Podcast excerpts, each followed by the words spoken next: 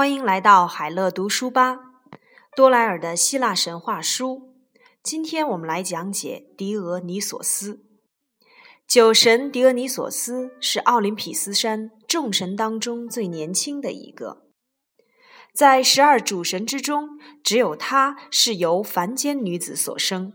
他的父亲是宙斯。好妒的赫拉讨厌狄俄尼索斯的母亲，美丽的塞莫勒公主。一天，女神趁宙斯不在时，把自己化妆成一个干瘪的老太婆来拜访公主。她与公主东扯西拉，装出了一份十分友好可亲的样子。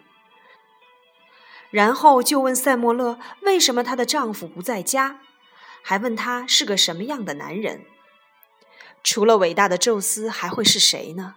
塞莫勒骄傲地说：“你凭什么如此确定呢？”这个老太婆说：“我知道很多人的丈夫都自称是万物之主，你能证明他确实就是宙斯吗？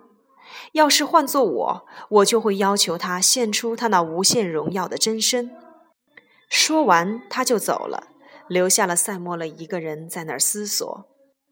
宙斯回来后，塞莫勒要宙斯实现他的一个愿望。宙斯是那么的爱他。当即指着冥河发誓说，会满足他许下的任何愿望。那么就请您献出荣耀的真身吧，塞莫勒说。宙斯请他换一个愿望，因为他知道没有一个凡人的眼睛能够承受他献出雷神真身时所放出的万丈光芒，那可比太阳还要亮一百倍啊！但是赫拉已经让塞莫勒心里起了很大的怀疑。他拒绝改变愿望，宙斯只有兑现他的承诺，因为他已经对着冥河起了誓。对众神而言，那可是最郑重的誓言。他把他能够找到的最小的暴雨云聚集了在一起，拿起他最小的霹雳，在塞莫勒前献出了伟大雷神的真身。即便如此，他还是那样的耀眼。塞莫勒着了火。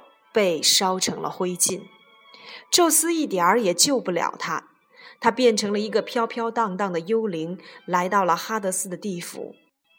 宙斯所能做的，就只有救下他那尚未出世的儿子。他把这个孩子缝在了自己大腿上的皮肤下面。当这个孩子长到足月时，他就蹦了出来，不死的酒神就这样诞生了。宙斯十分清楚是谁害死了塞莫勒，他将他的小毛头交给了赫尔墨斯，并且嘱咐他要将这个小毛头藏在赫拉找不到的地方。赫尔墨斯带着狄俄尼索斯来到了遥远的奈萨山谷，让一群山谷仙子来照顾他。狄俄尼索斯就在那儿长大，终日与老虎和豹子为伴。大串大串的紫葡萄长在了奈萨那洒满阳光的坡地上。狄俄尼索斯及时地发明了用葡萄汁酿酒之法。作为一个年轻英俊的神，他穿着飘逸的蓝紫色长袍，到世界各地教人们如何酿酒。仙女们也追随着他，同行的还有那些豹子和老虎。而且有越来越多的追随者加入进来，不管走到哪儿，他都被当成了新生的神来崇拜。他的父亲宙斯为此很是欣慰。狄俄尼索斯回到了希腊，游历群岛，教给人们酿酒之法。一天，当他独自躺在海滩上睡觉时，一艘海盗船从旁边驶过。海盗们看到了这个年轻人衣着华丽。猜想他一定是个王子，就把他抬到了他们的船上，想劫持他以勒索赎金。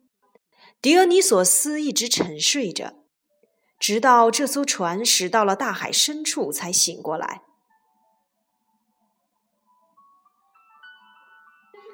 他温和地与海盗们说理，希望他们能够把他送回去。他说他并不是王子。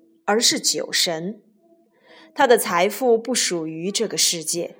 海盗们轻蔑的大笑，并继续航行，丝毫不理会他。他们的笑声忽然止住了。大海里长出了许多结满葡萄的藤蔓，它们不断的生长，附住了船桨，顺着桅杆蜿蜒而下，覆盖了整条船，就好像它是个葡萄架。血红色的酒汁滴落在了船帆上，空中回响着老虎的吼叫和驴子的嘶鸣声。狄俄尼索斯好像也在不断的生长，直到整艘船上都盈满他的神辉。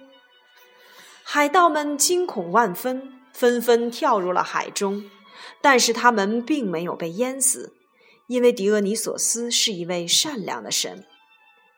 他把那些海盗变成了海豚。这也是为什么海豚是所有海洋生物里最通人性动物的原因。狄俄尼索斯给人类带来了许多欢乐。宙斯认为是时候在奥林匹斯山赐予他一个金色宝座了。